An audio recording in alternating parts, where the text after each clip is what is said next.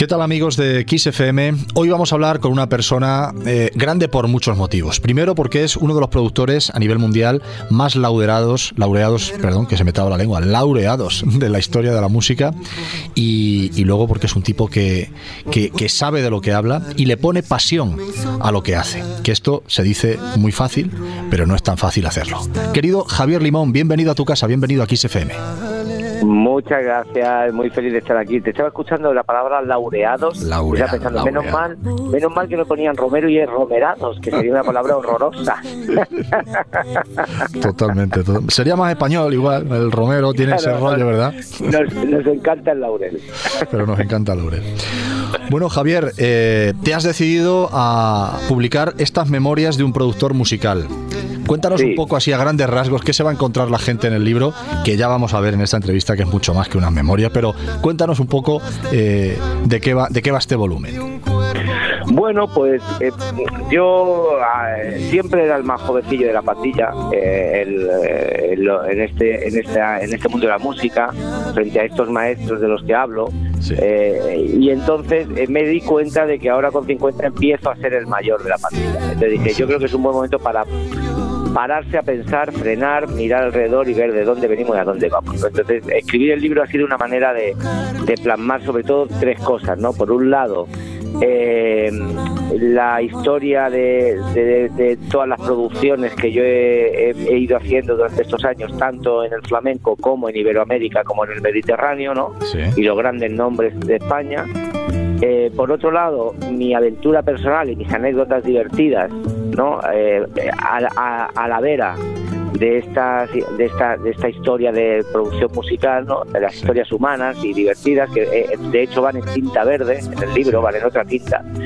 Y por último, eh, yo después de 10 años dando clases en Berkeley, pues de alguna manera me he obligado a, a, ordenar el conocimiento, ¿no? organizarme en la cabeza mi, lo que yo sabía. ¿no? Y esto, bueno, pues eh, esto ha hecho posible que yo en el libro pueda pues explicar también parte de este conocimiento del flamenco, del latin jazz, por si bueno, por si a alguien le interesa, sin ser muy pesado con esa parte que yo sé que esto produce un poquillo de urticaria. eh, de hecho, de hecho he quitado mucho de eso, había mucho de didáctica y de pedagógico y el editor me decía, Javi, esto no hay que se lo dé. Demasiado, para, los muy cafeteros era, ¿no? Claro, era para cosas muy técnicas, tanto de ingeniería de sonido como de flamenco, como de composición. Entonces he dejado como pues eh, ejemplos, ¿no? Pequeños trazos, bocetos incluso, para que la, bueno, ya quien quiera ser un experto en ingeniería de sonido o en flamenco, pues ya tiene ahí, tiene miles de libros para profundizar.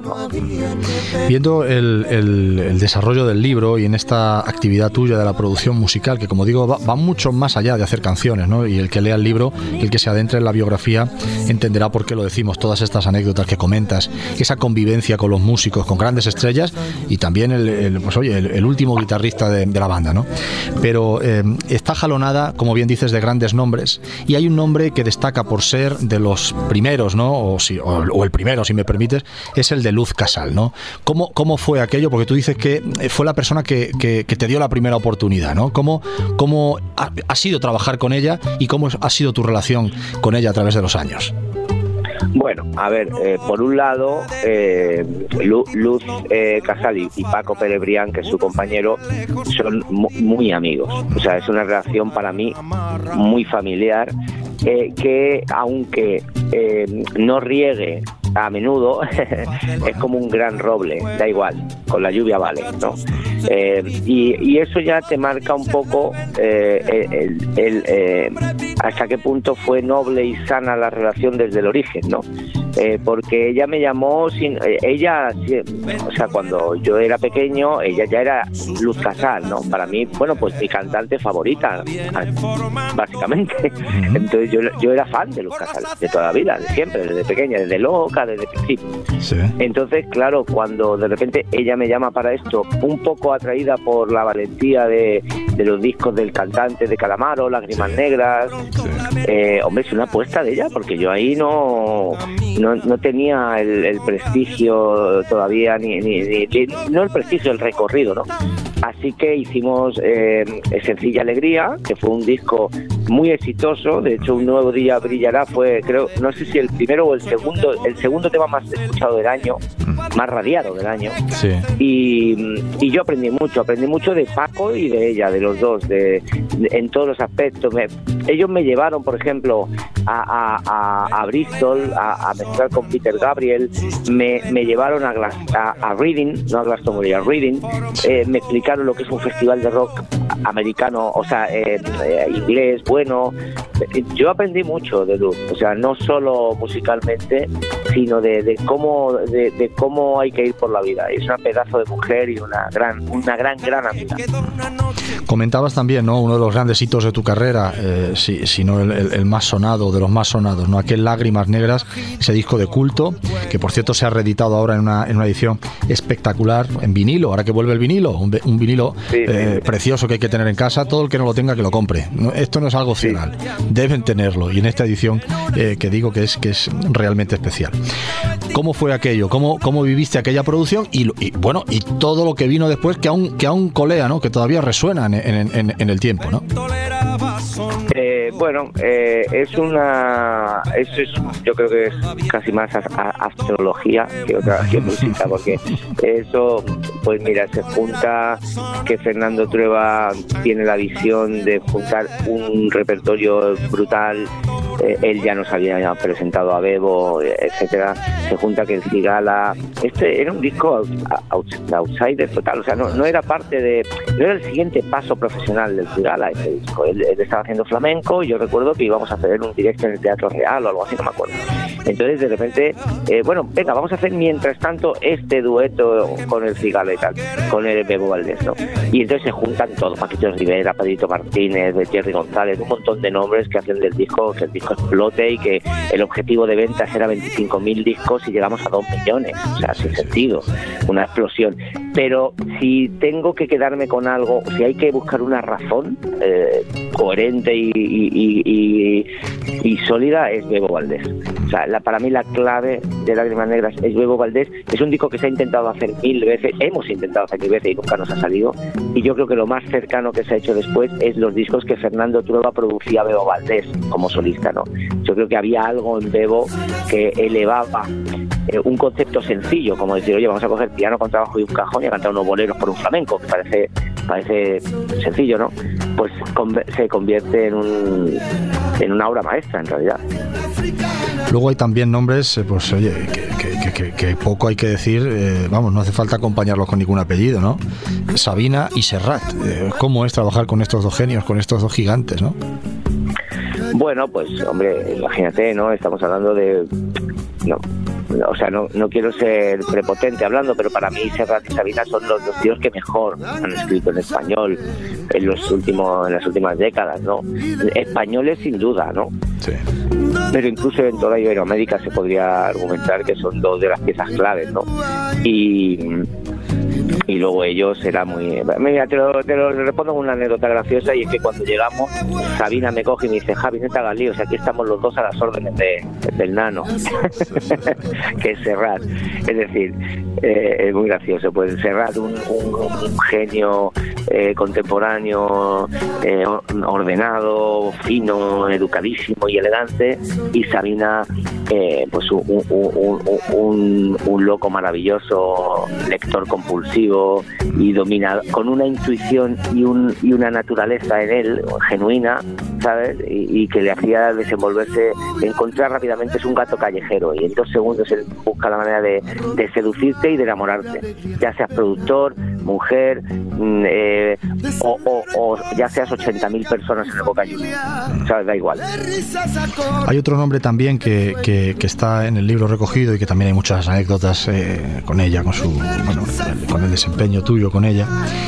Eh, y quizá la gente, eh, no digo que les sorprenda más porque es un artista mm, de los pies a la cabeza en todas las disciplinas que se propone, pero es verdad eh, que ahora pues está más vinculada a pues, el mundo de la televisión, a sus obras de teatro. Hablo de Lolita, ¿no? Los que seguimos a Lolita, y me incluyo, sabemos que es una cantante de raza y que musicalmente es esa forma de cantar, esa elegancia innata que ella tiene, es difícilmente comparable con nadie, ¿no? Pero, pero es verdad que quizá no es, eh, oye, uno de los nombres que se te viene a la cabeza o que se le viene a la, cabeza al gran público, eh, quizá por esa, pues no sé si esa sombra de Lola o qué, qué cosa es, pero, pero qué artistaza es Lolita. Vamos a decirlo. Lolita es una de las mejores cantantes de este país eh, y es una injusticia absoluta que esta mujer, eh, me quejo públicamente de que Lolita nos saque un disco cada dos o tres años cantando cancionazas.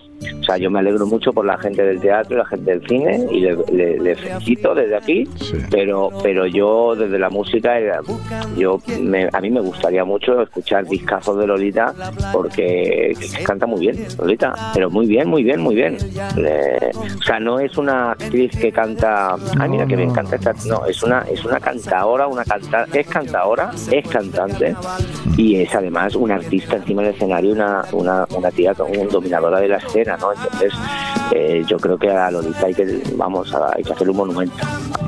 Estoy totalmente totalmente de acuerdo contigo. Además, eh, en el libro hablas de ese, eh, ese sigue caminando, ¿no?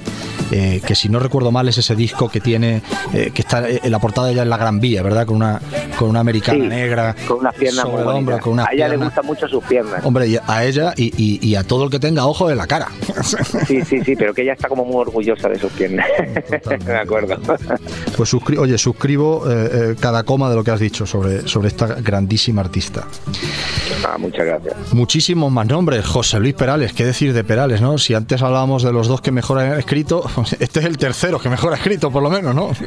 Bueno, sí, mira, yo siempre pienso que, que no se le mete nunca en ese en ese en ese grupo de Aute, Sabina y, y, hombre, yo no digo no digo que esté a ese nivel, pero tampoco está fuera fuera. Es decir, yo creo que, que Perales ha hecho himnos eh, y melodías eh, infinitos, infinitos. Entonces, eh, a mí, a mí personalmente me encanta Perales, me encanta como ser humano y como persona. Me parece un tío valiente, un tío transgresor, porque a mí me pidió hacer un disco cercano al jazz con Horacio Negro, con la Wicca. O sea, no me pidió, no me dijo, oye, mira, yo y es un tío cultísimo, eh, amante de la alfarería tradicional, en fin, de la pintura, escribe novelas, es un 10 de tío, vamos, Perales no tiene un pero. Perales, mira qué buena frase, Perales no tiene un pero. Sí, sí, totalmente. totalmente, pues mira, si, si, siguiera haciendo discos, que no sabemos, porque con esto de que se van retirando todos, nos van a dejar eh, huérfanos Serrat, nos a mí me encantaría, me encantaría hacer otro disco a Perales, me encantaría. Pues oye, otra cosa que dejamos aquí dicha, que estas palabras, esto como queda grabado no se lo lleva el viento. bueno, y aparte de estos grandísimos artistas, tú también has eh, explicado al principio de la, de la, entrevista, tienes esa parte didáctica y también esa parte, eh, oye, de apoyo, que es muy importante, yo creo que desde la producción musical, ese apoyo a los nuevos talentos, a la gente que intenta abrirse camino, la gente con talento, que intenta abrirse camino en un mundo tan complicado como es el de la, de la música, ¿no? Ahí estás enmarcado en, este, en esta casa limón, ¿no? Que ya es como un templo para, para la música en general. Eh, ¿Cómo entiendes tú esta labor tuya? ¿Cómo entiendes tú pues, esta, este trabajo pues, tuyo? Pues bueno, pues muy orgulloso de que el tiempo un poco nos haya dado la razón en que, en que proponer proyectos a los jóvenes de calidad, mm. eh, no, no buscando el éxito masivo instantáneo, sino intentando construir eh, sólidamente eh, una carrera pues pues funciona no porque al final claro han salido tantos como la, tantos artistas no de, Casa Limón la Buica la Negra Sandra Carrasco etcétera etcétera etcétera. Y, yo escuché por ejemplo el disco de Sandra Carrasco de hace 10 años eh, que lo hicimos y, me sonaba muy bien la verdad me sonaba muy bien. Yo ahora tengo dos hijos ahora Casa Limón pasa a ser una pequeña carpintería donde un artesano solitario hace sus muebles o sus guitarras, a, un, a una panadería, digamos, familiar, donde los hijos le ayudan uno con el horno, mi mujer lleva la producción ejecutiva, Eva, que es una crack, em, en fin, y yo creo que eso a mí me da mucha ilusión, ver cómo como, como mis hijos, pues bueno, pues eh, quieren mantener un poco, no, no mantener, sino mejorar de sobra, porque mi, mi, hijo, por ejemplo, mayor, es muchísimo mejor productor y arreglista que yo. Vamos, acaba de arreglar el disco entero de Alejandro Sanz, él, que lleva número uno seis semanas. Y eso lo ha hecho mi hijo. Entonces, yo, es una, nunca... es una barbaridad el disco de Alejandro Sanz. Mira, de aquí me voy al rodaje de su nuevo videoclip. Pues es una barbaridad. Le das un abrazo muy fuerte de los amigos de XFM porque lo disfrutamos de verdad cada vez que hace un trabajo y este que está además tan bien hecho, pues lo disfrutamos. Es un disco bueno. a mí me gusta mucho porque es un disco bueno. Parece una tontería lo que estoy diciendo, pero es que lo, he escuchado ahora.